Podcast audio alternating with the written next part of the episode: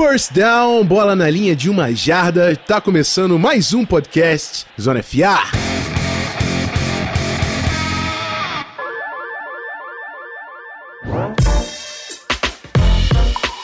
Bem-vindo, meus amigos. Episódio número 96 do canal Zona FA está na área. Estou aqui com o meu parceiro Pedro Pinto. Primeiro vou me apresentar, né? Rafa Martins, eu acho que a maioria já me conhece. Estou aqui novamente como host desse digníssimo programa, junto do meu quarterback 7 and 7 and 7, irmão. Quarterback Pedro Pinto na área. Fala aí, Pedrão. What's up, baby? How y'all doing, boy? e aí, meu irmãozinho? Clássico hoje, né? Hoje tá, tá uma, um, um line-up clássico aqui. Uh, left tackle and quarterback forever, bruh. 777, baby. That's how we do. E, cara, podcast bastante interessante hoje, hein? Bastante interessante. Acho que, não sei se algumas pessoas viram no Twitter ou até no, no, nos nossos Instagrams aí. Tivemos o prazer de ver Champ uh, Conference Championship Sunday juntos. Vimos os dois jogos juntos, foi, foi bem bacana. A gente conseguiu tocar umas ideias maneiras com jogos, já tava secando o, o jogo com o andar da partida, né? Então acho que foi, foi bem bacana, bem bacana. É, foram duas prorrogações, a galera. O que a gente não viu no Divisional, né? Nas semifinais de conferência, que a gente achou. E realmente foi, né? Meio decepcionante, porque os jogos não foram tão disputados. Meu irmão, duas overtimes na final de conferência e dá uma dor no coração, né, cara? Porque os caras que perderam e não vão pro Super Bowl por tão pouco, a gente vai comentar os jogos. Mas é isso, passando aqueles recados rápidos, não deixa de seguir a gente no canal Zona FA, arroba canal Zona FA lá no Twitter para acompanhar é, todos os nossos comentários. A gente sempre fala é, sobre as notícias lá no canal, compartilha o que eu e o Pedro a gente está falando também, o Belt, enfim. Acompanhe o nosso Twitter, nosso Instagram também, que sempre a gente avisa é, sobre os programas. Fala pessoal, recado único agora no Zona FA o Beer House 57, junto com a Solteria e o Zona FA, se uniram para fazer um grande evento para vocês lá no Bar dos Caras, Rua Capitão Salomão 57, no Maitá, dia 3 de fevereiro. Vão rolar brindes, sorteios e muita cerveja de boa qualidade. A Solteria vai estar tá lá com as duas cervejas lupuladas, a Session IPA e a IPA, Teco Hop, que é a favorita da casa. Você não pode perder. Então dá um confere no link que vai estar junto da postagem aí do podcast. Confirma a sua presença e a gente se vê lá. E o nosso clube de assinaturas, o picpay.me barra FA. Falando nele, bora pro Team Meeting falar das perguntas de dois assinantes aqui. Voltamos depois da vinheta. Segura a onda. Valeu.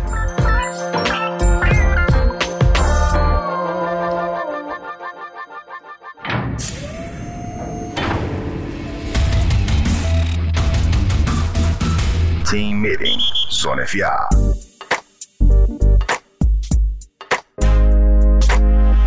Bom, chegamos à nossa sala de reunião e temos hoje dois atletas aqui. O primeiro é o Joselito Adai.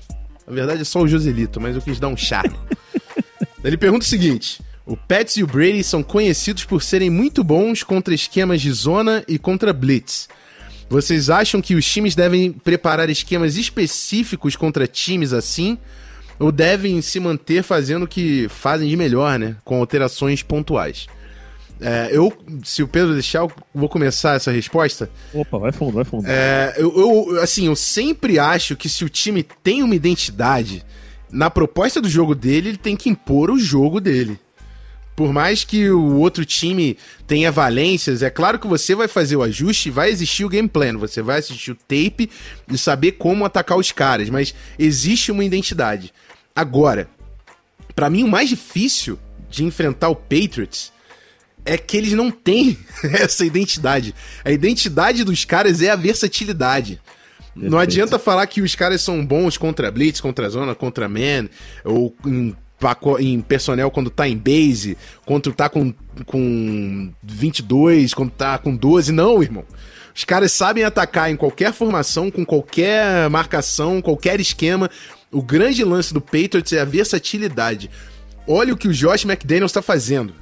Olha o que o Josh McDaniels está fazendo. Ele chega num drive, ele corre goela abaixo em cima da sua defesa para eles ficarem bufando. Você volta com todo mundo no box e ele começa a soltar tiro na secundária. Não dá para você prever o que o cara faz. A versatilidade do Patriots é o que mais carrega esse time. E é claro que a gente tem que falar aqui dos méritos do Bill Belichick, que é o melhor técnico da história da NFL. Do Josh McDaniels e do Brian Flores, que também fizeram um grande trabalho. Brian Flores fechando o Chiefs em zero pontos no, no half, no half. Enfim, a gente vai chegar nos jogos, mas para mim o grande, o grande lance do Patriots é esse. Você não sabe como atacar os caras e eles são muito bons em tirar a sua principal arma. A gente viu quanto o Chiefs teve trabalho de operar com o Kelsey, com o Tyreek Hill. E é isso, cara. O, o, problema do Patriots é exatamente isso. Os caras conseguem ser bons por muito tempo com novos elementos. Eu tava até falando durante a semana sobre o Scarnett, cara, porque o, o Patriots muda de OL todo ano. Esse ano eles perderam o Nate Solder, que era o franchise left tackle. Pegaram o Trent Brown chutado do 49ers e o cara teve uma baita de uma temporada. Foi crucial estabelecendo o jogo corrido, enfim. Os caras são muito bons em, em preparar o jogo, em game plan, em saber o que, que tem que fazer, em, em ser imprevisível. E isso é uma grande dificuldade. Eu fui técnico, Pedro ainda está sendo, sabe que isso é o mais difícil de você se preparar como um coach. É você não identificar um padrão e não ter um plano para atacar os caras. E é isso. Pedro, pode desenvolver aí em cima da pergunta. Cara, antes de desenvolver a pergunta, acho que o Rafão falou uma coisa pontual, né? Você não identificar padrões no adversário. Isso é, eu posso falar com tranquilidade, é um dos maiores, provavelmente o maior pesadelo de um coach é você não conseguir identificar o padrão. Porque você entra na partida sem saber o que você vai ver. E aí você fica basicamente à mercê de halftime adjustments, porque enquanto o jogo tá rolando, é muito difícil de você fazer ajustes mais completos, mais aprofundados. Então você fica basicamente o primeiro tempo inteiro é, trabalhando em cima do game plan que você montou, contra uma coisa que não foi que você achava que você ia ver, ou possivelmente não tinha nem visto em tape ainda. E aí você tem que ir se virando, que foi basicamente o que aconteceu com o Kansas City Chiefs na partida contra o Patriots, né? Eles fizeram absolutamente nada no primeiro tempo e no segundo vieram feroz, né, com 31 pontos no segundo tempo. É, conseguiram levar o jogo para prorrogação e então, aí, nesse caso, tem que aplaudir o trabalho que o Andy Reid teve, né, de ajuste no é, intervalo. Mas falando ainda desse esquema do Patriots, é, hoje, o que eu acredito ser o, o, ponto fraco, digamos assim, ou a forma de você atacar o ataque do Patriots, você parar Tom Brady e companhia, é. E eu não tô sendo clubista, não, porque recentemente é o que tem acontecido, é o que temos visto que funciona. É a defesa que o Broncos teve na temporada de 2015 que acabou eventualmente indo pro Super Bowl e vencendo. Como é essa defesa? É uma defesa com pass rush forte e consegue é, é, faz, forçar o Brady a se movimentar, não movimentar de correr, não movimentar de ter que escapar do pocket, mas tirá-lo do seu ponto de conforto. Fazer com que ele não tenha dois segundos, dois segundos no máximo, dois segundos e meio para lançar essa bola. Porque o que o Brady quer é zone coverage, e dois segundos e meio para lançar a bola. Porque ele consegue identificar em dois segundos e meio o que a defesa está fazendo e onde o cara livre vai estar. Então você tem que ter bons corners de bump and run, né? Fazer press coverage de forma muito agressiva. O que, que o press coverage faz? Ele faz com que a rota do wide receiver se atrase e o timing da jogada toda vai para o espaço. Todo o timing vai para o espaço. Então isso força o quarterback a basicamente ter que ficar olhando para o recebedor esperando ele ficar livre.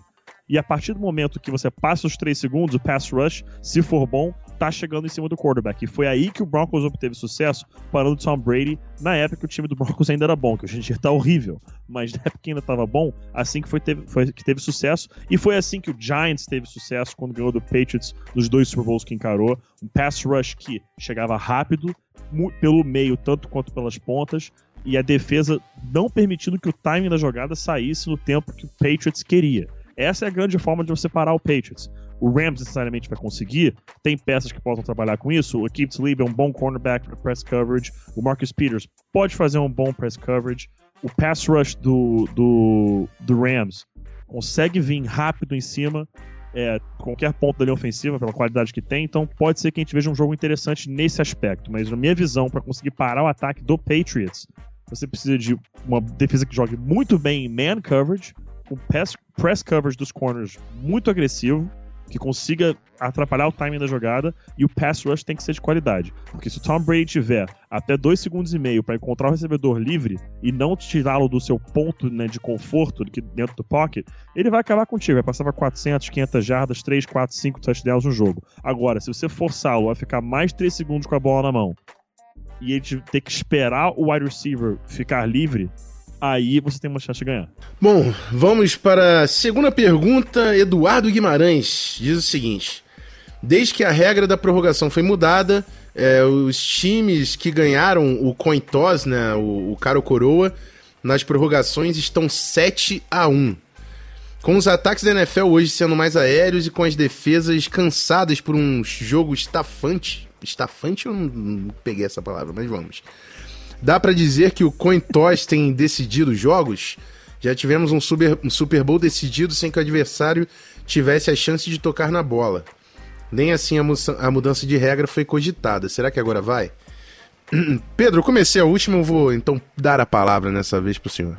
É, olha, eu não vejo essa regra mudando, não. Não vejo, não. Eu gostaria que mudasse, né? Eu sou a favor é, de termos aí uh, estilo um college, né? Todos os times começando na linha de 50 e aí você incorpora as regras do college de pontuação como se fosse é, tipo pênalti. A NFL pode ficar com medo de, ah, na temporada regular, pô, o jogo não vai acabar nunca se vocês fizerem isso. Vai, vai ficar indo eternamente. Então, na temporada regular, se quiser estabelecer um limite, pode estabelecer. Três posses para cada um no máximo. Depois de três posses, se o jogo ainda estiver empatado, acaba o jogo empatado, é isso aí entendeu? Por, não, por ter esse medo de se, é, prolongar demais o jogo, esse jogo começar a esticar demais é, para o próximo horário, que isso é um medo que a NFL tem, né? De, por exemplo, se, digamos que isso acontece no primeiro horário, o jogo começa uma hora da tarde nos Estados Unidos, e aí vai prorrogação e começa a esticar demais, vai para quatro e meia, cinco horas o jogo, já começa a entrar no próximo horário, começa a ser um problema. Ou de repente um jogo começou às quatro horas, estica demais, começa a entrar no horário do Sunday Night e por aí vai isso aí, ou, ou, também nos playoffs que isso pode acontecer, mas nos playoffs tem aquele ponto, né? Eles vão acabando prorrogando o horário do segundo jogo se, se tiver playoffs. Eu sou a favor disso, e que a bola vai pro meio do campo, que você faça tipo college, uma posse cada um, e se depois de uma, dessa rodada, como se fosse pênalti no futebol, o placar tá diferente, dá a vitória para esse time, e vamos que vamos. 100% com o Pedro, não tenho nem que avançar porque eu só vou gastar tempo. Eu gosto muito da regra também do college football, e, enfim. É, é, chato, né, cara? Você não dá oportunidade para outro time. Uhum. Mas faz parte, gente. Essa é a regra. Não adianta reclamar da regra. Era igual no início do ano, pessoal falando que a arbitragem era uma porcaria. Tal. Se aquela era a regra que estava sendo aplicada, que o cara caindo Correto. em cima do, do quarterback depois do teco era falta, é falta, não adianta reclamar. Não, a regra é aquela. Você tá jogando dentro da regra e é isso. É igual o pessoal também reclama o cara da, da, da, que usa maconha. Que a maconha já tá liberada em mais da metade dos estados do, dos Estados Unidos. E o cara usa maconha e leva um ano de suspensão. O cara é atleta contratado por um time da NFL. A regra é tá essa. Sendo pago, tá sendo pago, é o trabalho, exatamente. Acabou. A regra é essa. Amigo, obedece. Não interessa se é liberado no resto dos Estados Unidos. Você pode fumar maconha dentro do seu, do seu trabalho? O trabalho do cara é ser atleta, irmão. Atleta é uma realidade diferente. Eu até falei durante essa semana também sobre isso. Um, do, um, dos aspectos intangíveis de avaliar o prospect, que é mais o prospecto, que é mais difícil, é, é a dedicação do cara com a profissão atleta. Que isso é se alimentar bem, rotina de sono, rotina de treino, não é fácil, cara. Então é isso. Até divaguei um pouco do assunto, mas tá falado, né? Mas valeu, valeu, é valeu. Isso aí. Valeu. valeu, rapaziada do Locker Room, pelas perguntas. Espero mais pra semana que vem e bora falar de Conference Finals, amigo. Depois do, da vinheta, tamo de volta.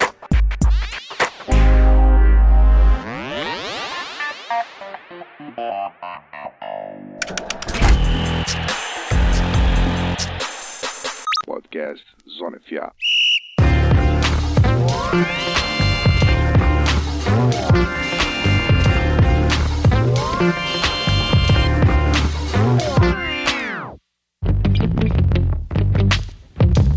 Bom, chegamos em dois, jogaços, dois jogaços de final de conferência.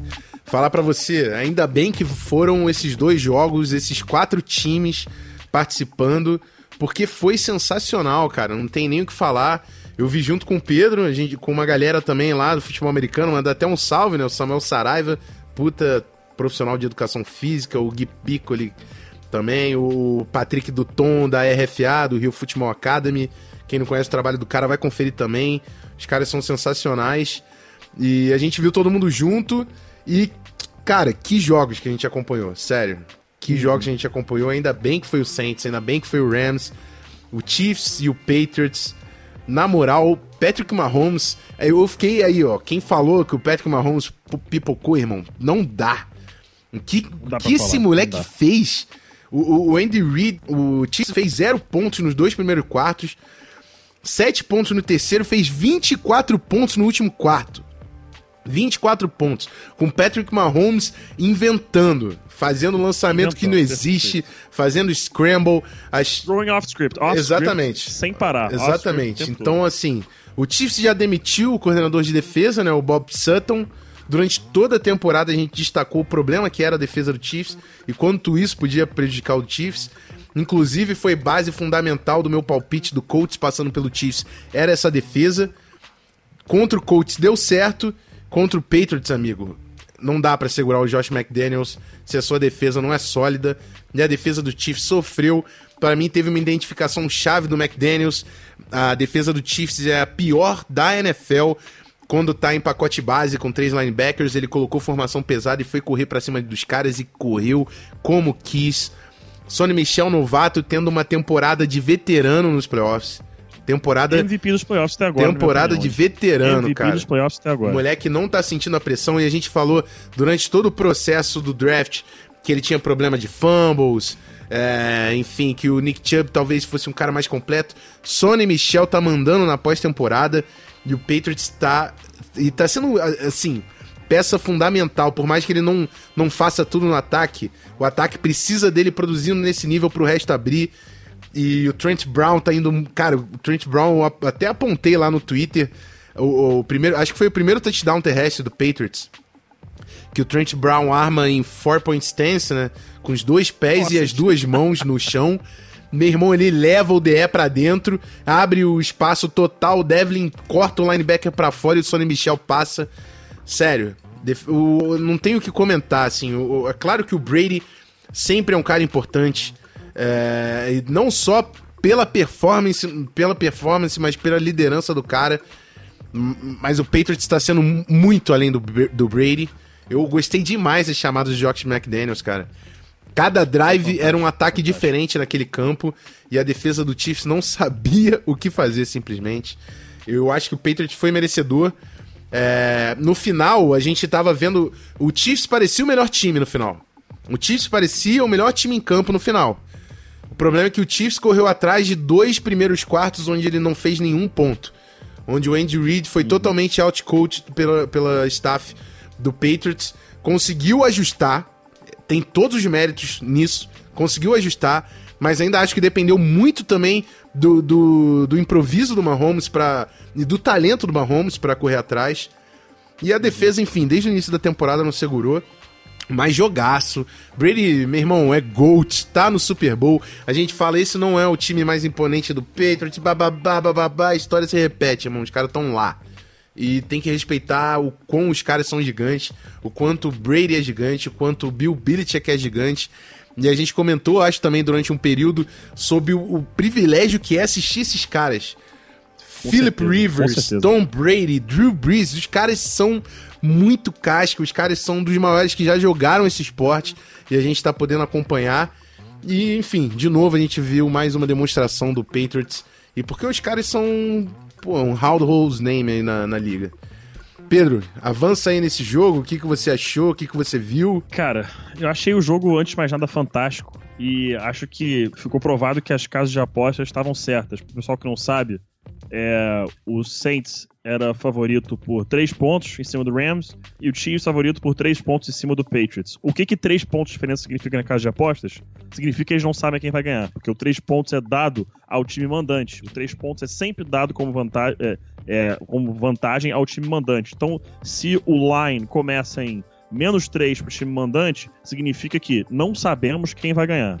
Pode ganhar qualquer time. Resultado: as duas partidas foram para overtime, decididas em, em, em período extra. Então, realmente, jo jogos incríveis, simplesmente fantásticos. é, em termos de esquema tático, eu achei que o que o Patriots fez foi uma coisa incrível. E a gente tem que falar aqui porque isso foi uma coisa muito comentada no Twitter e, e tem que ser dito aqui. Tony Romo é um monstro.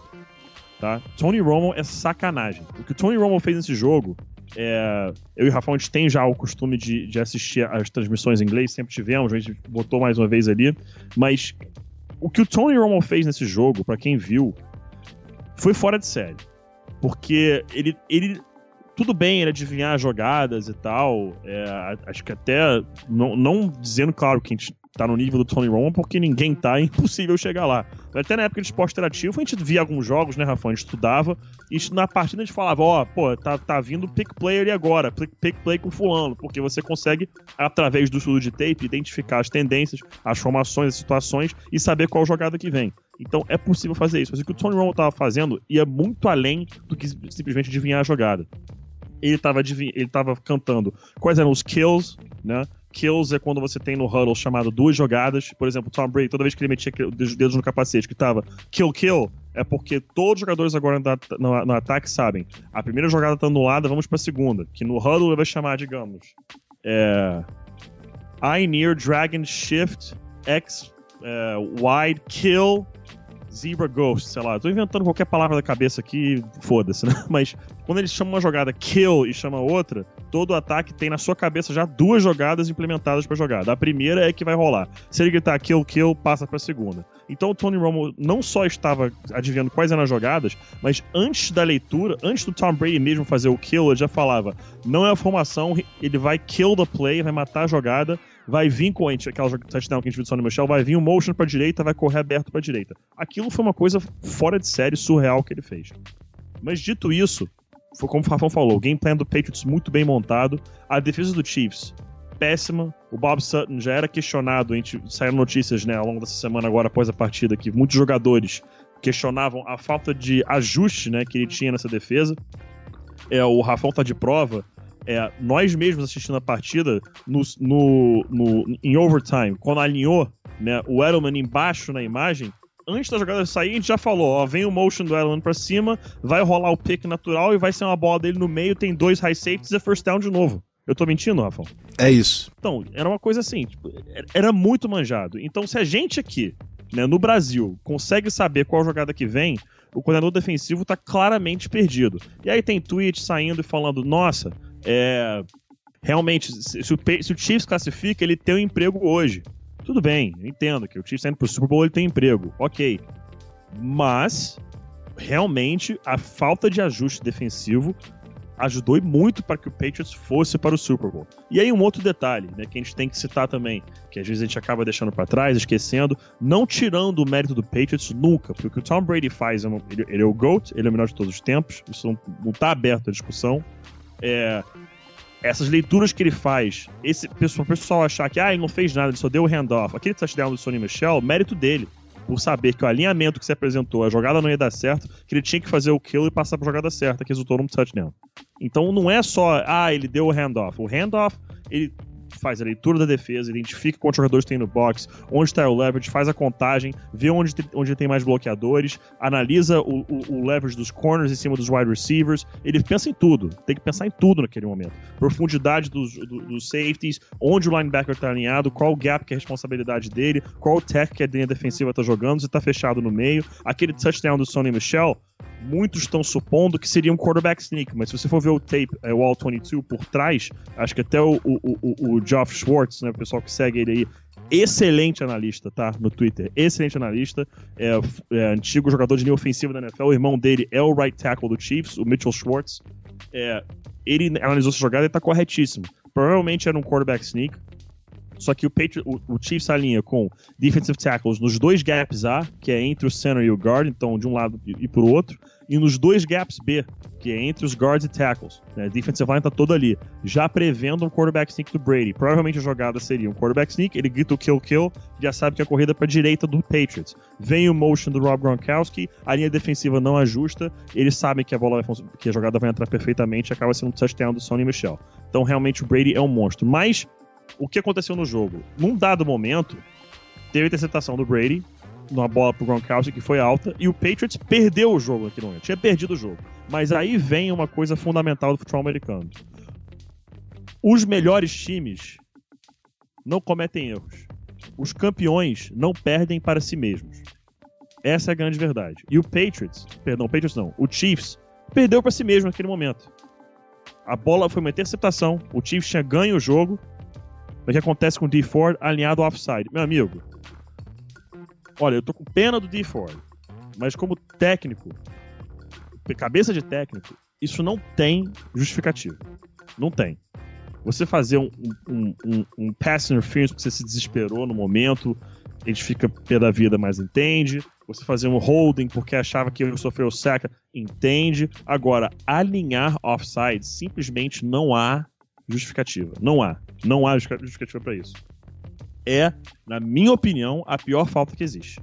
Alinhar offsides não, não tem explicação, porque você sabe onde a bola tá e você sabe onde você tá. Basta você ter o mínimo de consciência e saber o alinhamento que você tá. Então isso aí do D Ford inexplicável. E para algumas pessoas que talvez tenham dito que o Trent Brown estava alinhado muito para trás, ele não estava. A cabeça dele estava alinhada com o quadril do center. Essa é a única regra que é necessária.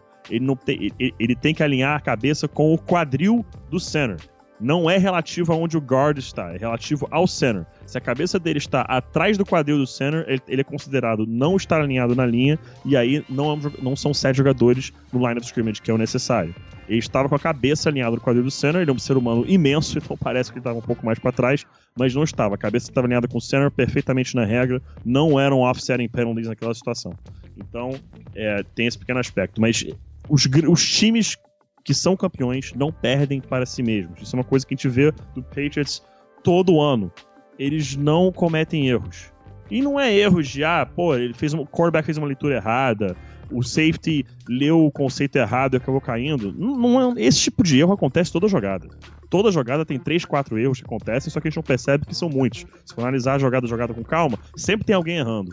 Eu tô dizendo erros como offside necessário, 12 homens em campo, perdendo o, o snap count. Erros bobos. Erros bobos como esse. Esse tipo de coisa faz a diferença. E a gente vê nesse momento aí pro Chiefs. Chiefs, a, o Chiefs, hoje, o torcedor do Chiefs, na cabeça deles, perdeu o jogo por causa daquele offside do D Ford. Mas realmente, deixando isso de lado, um jogo incrível. Patrick Mahomes é um, tem um futuro brilhante nessa liga. Brilhante, brilhante. Mas o esquema que o Patriots entrou, o Rafão falou tudo. A forma que jogaram, Patriots entrando em 22 personnel, 21, né? 22, primeiro dígito é running back, segundo é tight end. Então 22 são dois running backs, dois tight ends em campo, um wide receiver apenas. Então esse ponto que o Rafão falou foi perfeito. E cara, game plan perfeito do Patriots, entendeu exatamente como é, atacar o Chiefs. O que me surpreendeu um pouco só foi o Andy Reid não ter a criatividade de sempre com o Tyreek Hill. Porque mesmo o Chiefs, o, o Patriots optando por anular o Tyreek Hill, que eles identificaram como a maior ameaça deles é, para pontuar, né, em cima de New England, ele poderia ter sido mais criativo. Ele começou a só alinhar o Tyreek Hill aberto, ou alinhar o Tyreek Hill oposto ao Travis Kelsey para puxar a marcação, ou oposto a outros jogadores. Ele poderia ter sido mais criativo, movimentar o Tyreek Hill pela formação, fazê-lo cruzar a formação, colocá-lo no backfield para depois sair para a esquerda ou para a direita. Ele poderia ter sido um pouco mais criativo, coisa que a gente viu ao longo da temporada, mas acho que faltou um pouco disso é, do Andy Reid na partida. E esse foi, acho que, o grande problema dele. O Tyreek Hill teve, acho que, uma recepção só na partida, né? Para 40 jadas ou 42 jadas, algo do tipo. E aí tentaram passar a bola nele três ou quatro vezes apenas. Então, mal utilizado, é, ainda mais sendo um jogador tão versátil. Ser um jogador que você fixa num ponto do campo, tudo bem, mas o Tyreek Hill joga em qualquer lugar, basicamente. Achei mal utilizado na partida. É, mas é isso. Vamos passar pra NFC, Pedrão? Vambora, vambora. Então, simbora falar também de outro jogo que vai, vai ter muita coisa para falar. Rams e Saints na, na prorrogação. Muita gente falando da falta uh, que aconteceu né, no, no recebedor do Saints. O Sean Payton saiu também o lance dele falando lá com a arbitragem, that's a Super Bowl call, que a arbitragem não marcou interferência no momento crucial da partida que o Saints podia matar o jogo. Depois teve também um lance da comissão de arbitragem falando que tinha ligado para ele, admitindo que tinha errado. Gente, eu acho tudo muito lindo, mas eu acho que tudo isso faz parte. Vamos, vamos pensar aí dos mais de 50 Super Bowls que a gente tem. Quantos lances desses não tiveram na temporada? E o torcedor do Saints todo falando que não, fomos roubados e o caramba. E eu, eu acho incoerente Porque em 2009 o Saints foi campeão, comprovado o esquema do Bounty Gates do Greg Williams. Sean Payton tomou um ano de suspensão, Greg Williams não era nem para ter voltado nessa porra. Então todo mundo felizão com aquele título do Saints. Foi um baita título. Tô falando que o torcedor do Saints não tem que comemorar, não. O que eu tô falando é, isso sempre vai acontecer, gente. Não é roubo, não é nada. Entendeu? Isso sempre vai acontecer. O Saints jogou muito, o Rams jogou muito, o Rams ganhou o jogo. O Rams ganhou o jogo. Não, não, vou, não tô falando que a chamada não foi decisiva, mas o Rams ganhou esse jogo. Então, não, não tem como você ficar apontando. E, de novo, vou puxar pro, pro exemplo meu e do Pedro, cara. A gente jogava. Ima, imagina a arbitragem da NFL, você acha uma, uma porcaria, né? Nossa né? Imagina a arbitragem BR. Que a gente não jogou. A gente jogou campeonato nacional, mas a gente jogou campeonato carioca também. Imagina a arbitragem do campeonato carioca. Amigo, tem muito erro. Você chega no vestiário e você, você não se sente roubado. Você fala, meu irmão, o que, que eu tinha que ter feito para ganhar esse jogo? Os jogadores fazem o jogo. Eu lembro até hoje, numa semifinal do Mamutes, que a gente não, não avançou porque a arbitragem marcou um bloqueio alto meu no defensive end. Meu irmão, eu fiquei puto pra caralho na hora, mas o que, que eu posso fazer? Eu posso prestar atenção para numa próxima oportunidade eu tentar ao máximo fazer com, com que a arbitragem não veja isso. Se roubou, se não roubou, se fiz, se não fiz, se viu, não viu, tudo isso é o acaso, irmão. Tem que pensar no meu. E a mesma coisa vai ter que ser o Saints e o Rams, a mesma coisa. Tem que pensar no dele. Não adianta o Sean Payton jogar a culpa toda pra arbitragem. Isso aí eu, eu não acho profissional, cara. Eu não tô falando que não foi impactante. Não tem dúvida sobre isso. De novo, tô reforçando. Pra não achar que tô passando pano. Só que você, como profissional do esporte, você tem que olhar no que você pode fazer melhor. Em vez de jogar essa culpa pro outro. É um ponto que eu quis fazer antes da gente entrar de fato no jogo. É... De novo, cara, ainda bem que foram esses dois times que chegaram nos playoffs é, Sean McVay contra Sean Payton. É, eu acho, na, a, minha impressão geral, é que o Saints estava melhor nesse jogo. Ainda abriu 13 a 0 né? Mas a, a defesa do Saints deu oportunidade pro, pro Los Angeles Rams, no finalzinho, cara, conseguiu chegar, levar pra prorrogação. É, o Jared Goff, a gente estava comentando durante o jogo também, eu e o Pedro lá não, não parece aquele quarterback dominante que estava no início da temporada. É, tá dependendo de, de um esquema para as paradas funcionarem. Mas assim, o Sean McVay é um cara que tá extremamente agressivo nas suas chamadas, assim. O Brandon Cooks jogou muito. A secundária do, do Saints não tava achando o Brandon Cooks. É... Aquele, aquele lance do Johnny Hacker. Aquele lance do Johnny Hacker, amigo num fake punt. Puta, puta que pariu. O Sean McVay tava. Eu, eu, durante o jogo eu falei, meu irmão, ele pisou no acelerador, não quer nem saber do freio, é só o volante aqui para guiar. E ele foi até o final. Por mais que o time teve dificuldade no início no final do jogo, ele foi até o final com o pé no acelerador e foi recompensado. Não tô falando que o Sean Payton não foi agressivo, porque o Sean Payton também foi agressivo, mas é, o detalhe fez a diferença. Foi a única tentativa de quarta descida do jogo, foi essa do, do McVeigh no fake punch. E obviamente foi crucial pro, pro, pro, pro resultado final. É, decepcionante com certeza pro Saints, que de novo teve uma grande equipe na, na pós-temporada. Ano passado, esse ano eu acho que foram até mais fortes, porque a defesa continuou sua evolução. Nomes que a gente não estava botando, botando fé. Uh, o Marcus Davenport, eu, ele superou todas as expectativas. Acho, posso falar pelo Zona FA, porque durante todo o processo do draft a gente falou de quão cru ele era. Superou todas as expectativas, se tornou Sim. uma peça importante demais, nessa defesa. É, uhum. E Elvin Kamara e Mark Ingram, eles estão querendo colocar o nome deles como uma das maiores duplas da, maiores duplas da história da NFL, já são. Eles estão querendo chegar no número um. Que o que esses caras fazem é brincadeira. O Alvin Kamara é muito diferenciado, cara. Ele teve quase 100 jardas recebendo nesse jogo. O Mark Ingram ainda foi segurado. O trabalho do, da defesa do Saints contra o jogo corrido do da defesa do Rams contra o jogo corrido do Saints foi crucial. Que é um time que, quando estabelece o jogo corrido, é muito difícil você parar. Você tem que tomar conta do Michael Thomas, que é um dos melhores wide receivers da NFL. E o Mark Ingram e o, e o Alvin Kamara vão puxando sua defesa pro box que os caras dão trabalho. O Saints correu 48 jardas, amigo, nesse jogo. Enfim, é, jogo muito parelho. Rams venceu e vai ser um confronto complicado contra o New England Patriots no Super Bowl. A gente não faz preview nesse programa, né? A gente vai terminar no recap das finais de conferência, mas com certeza Sean McVay contra Bill Belichick ainda vai dar muito assunto para a semana que vem. Pedro, queria um pouquinho da sua posição aqui nesse jogo. O que, que você viu? O que, que destacou para você? E se quiser também se posicionar sobre o resultado foi justo ou não, também tá no direito. Olha, resultado foi justo sim. Eu entendo todo esse alvoroço né, do torcedor do Saints. A falta foi muito absurdamente clara. Foi pass interference, foi unnecessary roughness, o que você quiser.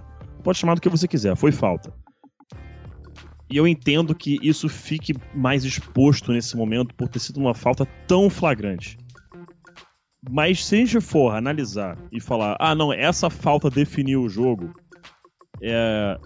a gente até lembrou, a gente tava vendo o jogo juntos, né? A gente lembra daquele momento que o Jared Goff tentou entrar na end zone e sofreu um face mask na linha de duas ou três jardas. Aquele face mask seria é, half the distance to the goal, automatic first down. Seria primeira para gol pro Rams na linha de uma jarda. Então, assim, de acordo com as probabilidades, provavelmente acabaria sendo um touchdown do Rams ali. Então, assim, já a partir desse momento, a gente pensa na possibilidade de outro jogo. O Saints não precisaria, precisaria mais de um field goal, precisaria de um touchdown. Também junto a isso, o Saints querendo passar a bola. Poderia muito tranquilamente ter só corrido, corrido, corrido, forçar o Rams a, a, tomar touchdown e chutar o field goal. Ah, isso é no balls move, no guts. Beleza. Não é, não é o que a gente gosta de ver. Mas acabou resultando naquela situação. O que eu acho que a gente tira disso é, é uma coisa que o Bill Belichick propõe todo ano: tornar todo o lance do jogo reviewable. Só que, aí também ouvindo o podcast do Peter King que eu escutei hoje, é, ele estava conversando com o Tony Dungy, que é Hall of Fame head coach, né, pelo, pelo Tampa Bay Buccaneers e pelo Indianapolis Colts, citaram uma coisa bastante interessante.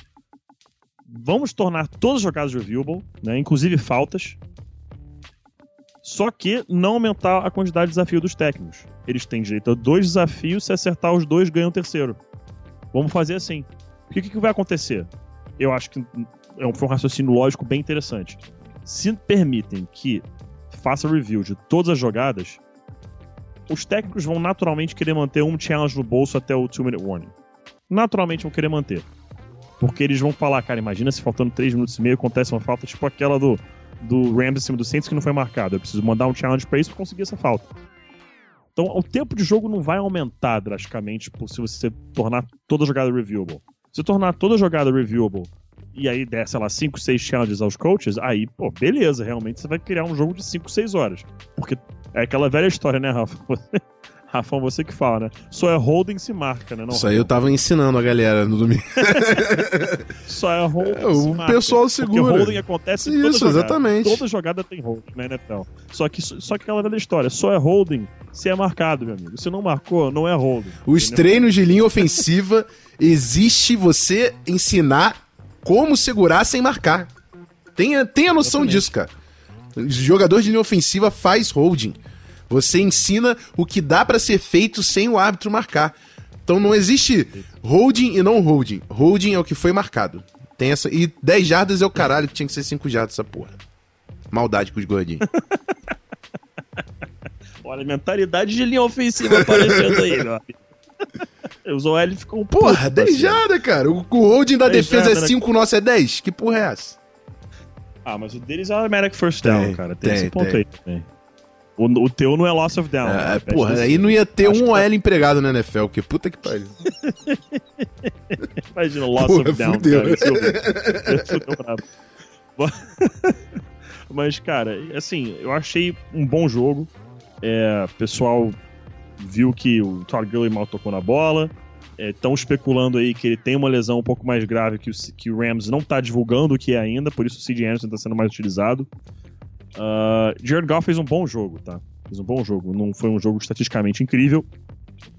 Não foi um jogo estatisticamente incrível, mas fez um bom jogo. Boas leituras. O Ted, eu nunca sei falar o nome dele. Não sei se é Nguyen, Nguyen, enfim. É o é, cara do é, Raiders, né? Isso, que é um cara que, pô, todo mundo que, que, que, que gosta de NFL acompanha no, no, no, Twitter, vê as análises dele. Ele subiu uma análise muito interessante no The Athletic é, essa semana, que mostra que, cara, o Jared Goff fez um excelente jogo. Fez big time throws em momentos cruciais da partida. Jogou muito bem é, o Jared Goff. Acho que realmente o sistema que o Sean McVay conseguiu implementar, é, a gente critica às vezes o Jared Goff, que ele não estava indo tão bem, que nas últimas semanas ele teve um pouco de queda de produção, mas nesse jogo, quando o Rams precisou dele, he came up big. Ele apareceu para jogar, fez os passes necessários, as leituras necessárias. É, o Saints, é, cara, é, fica até triste de, de, você ver, não ver um, Super Bowl entre Tom Brady e Drew Brees, né? Acho que é uma coisa que todo fã do futebol americano gostaria que acontecesse. Mas o Drew Brees aí tá com 40 anos de idade. E aí uma coisa que acho que vale falar, o pessoal tá falando, ah, a janela do Saints fechou. Não tem mais como. Alguém me explica onde ela fechou? Porque eu não tô vendo. Se o Tom Brady pode com 41 anos estar tá jogando em alto nível, vê que o Drew Brees com 40 jogando em alto nível não pode jogar no ano que vem. Ah, o, o Saints não tem mais draft pick pro ano que vem. Pô, e precisa? Com o time que tem montado hoje? Eu não lembro de cara, assim, vou confessar, eu não lembro de cabeça quem que o Saints pode perder pra temporada que vem. Acho que é o Mark Ingram. E. Assim, eu, sinceramente, não sei se é o ideal pro Alvin Kamara ele ser running back é, isolado nesse backfield. Eu não sei se isso é o ideal para ele. Tem gente falando que isso pode ser interessante, que ele pode ser um bell cow back eu não acredito que seja o ideal para Alvin Kamara. É, a gente já falava, né, acho que a gente falou isso no último podcast, vamos falar aqui de novo hoje. Que lá atrás, né, na, na, ou a gente falou domingo, não sei, mas falamos na época do que o Alvin Kamara saiu no, no draft, que uma das preocupações que tinham é que ele nunca havia tido mais de 18 toques na bola em uma só partida quando jogava em Tennessee. E a gente falou também que o melhor time para ele cair seria o New Orleans Saints. E ele caiu justamente no Saints. Então, eu não sei se seria o ideal o Saints contar apenas com o Alvin Kamara. O Mark Ingram se desenvolveu um jogador interessantíssimo pro sistema deles. Tá jogando muito bem, faz o necessário. Acho que o Saints vai ter que julgar aí o que eles vão ter que fazer. Se eles querem, afinal, manter o Mark Ingram, que vai vir por um valorzinho razoável, ou se eles querem fazer como muitos times fazem, né? Encontrar esse segundo running back no draft é, dessa temporada. É, eles vão para a próxima offseason com 19,3 milhões de espaço no cap. Assim, se não renovar com o Mark Ingram, dá para trazer um jogador a mais ou outro, né? Vamos separar aí, já que não tem first round pick, separa uns 5, 6 milhões aí, talvez, para rookies. Então vamos contar uns 13 milhões aí é, de espaço para contratar gente dá para trazer um, jogador interessante. Um jogador interessante aí para é, ter, pra, ter um, um, papel importante, né? não de astro, mas importante nesse elenco dá para fazer. Então, eu não acho que esse Super Bowl window do Saints fechou. Eu, inclusive, é, brinquei com o pessoal lá do, do Saints é, Brasil lá, o, é, 09, né, se eu não me engano, que é o, o handle.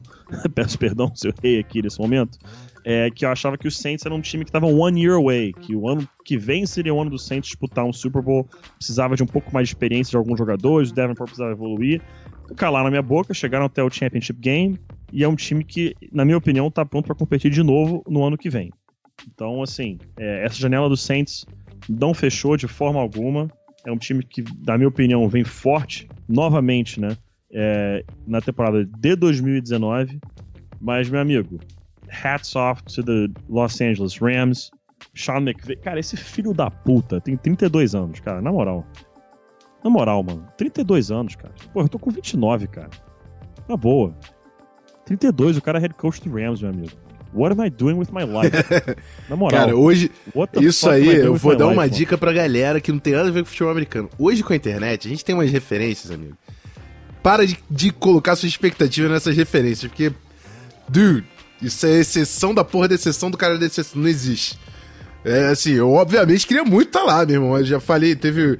Caiu no Bloopers outro podcast. Meu sonho é ser técnico dessa porra lá em Minnesota, ter o season ticket, porra.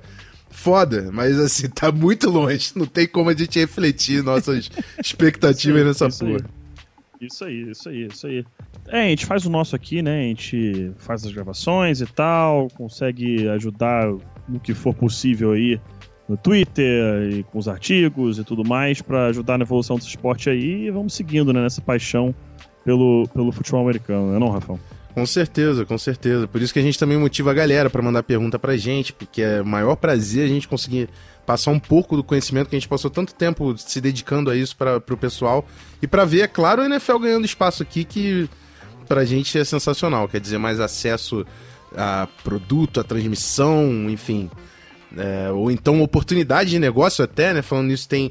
O, o, o você estava falando de fazer um pouco, já até falei com o Patrick, o papo que eu tinha dado pro Pedro, para tentar colar no Rio, Rio Football Academy também, para dar uns treinos de linha ofensiva lá. Então é o que a gente pode fazer. E também, assim, eu faço por amor mesmo, que é a parada que me move, me movimenta.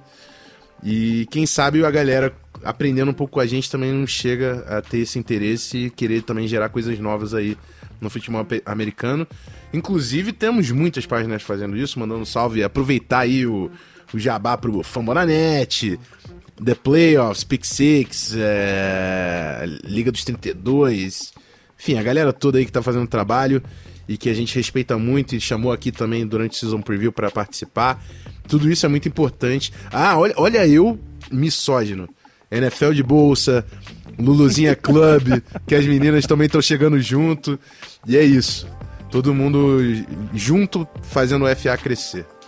E é isso, bora pro encerramento, né? Já virou politicagem, fugimos total. let's go, baby, let's go. Let's então what we do and go.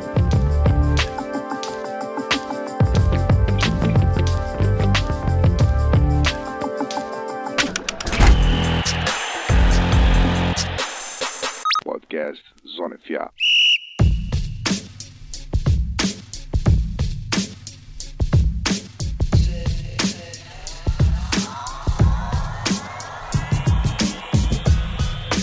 Bom, rapaziada, é isso. Final de mais um Zona FA. Muito obrigado todo mundo que ficou com o fone de ouvido até o final. Então ficou aí ligado no carro. Espero que tenha feito boa viagem. E é isso. É, dando aquela dica de sempre, não deixa de seguir a gente no Spotify, mandar avaliação no iTunes, 5 estrelas, o comentário. Se você não tem acesso a nenhuma dessas plataformas, pega o nosso link, pega o nosso programa e manda para um amigo seu que gosta de futebol americano, que já ajuda a gente a aumentar o nosso alcance, a nossa audiência. E isso, é claro, só vai refletir em coisas novas e melhores aqui no nosso canal. Pedro, tamo junto. Muito obrigado mais uma vez pela parceria.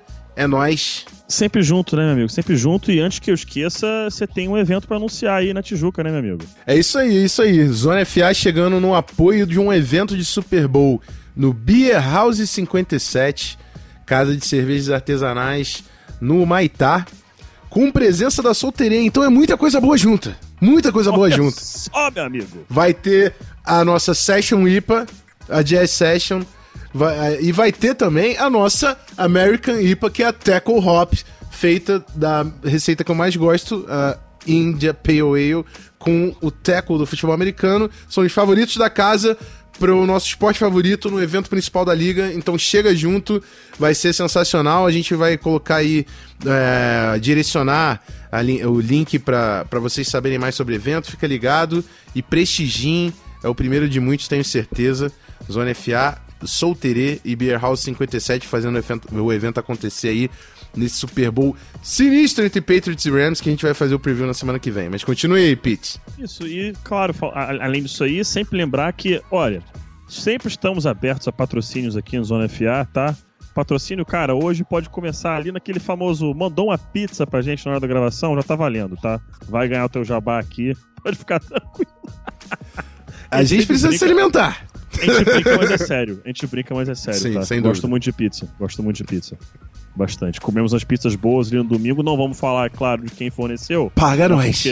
Paga nós. Mas se fornecesse, a gente falava, né, parceiro? Que foi regado a pizzas de não sei quem e tal, tudo mais. Isso aí. Mas é isso aí. Por enquanto, jabá apenas solteria aqui, parceiro. E é isso aí.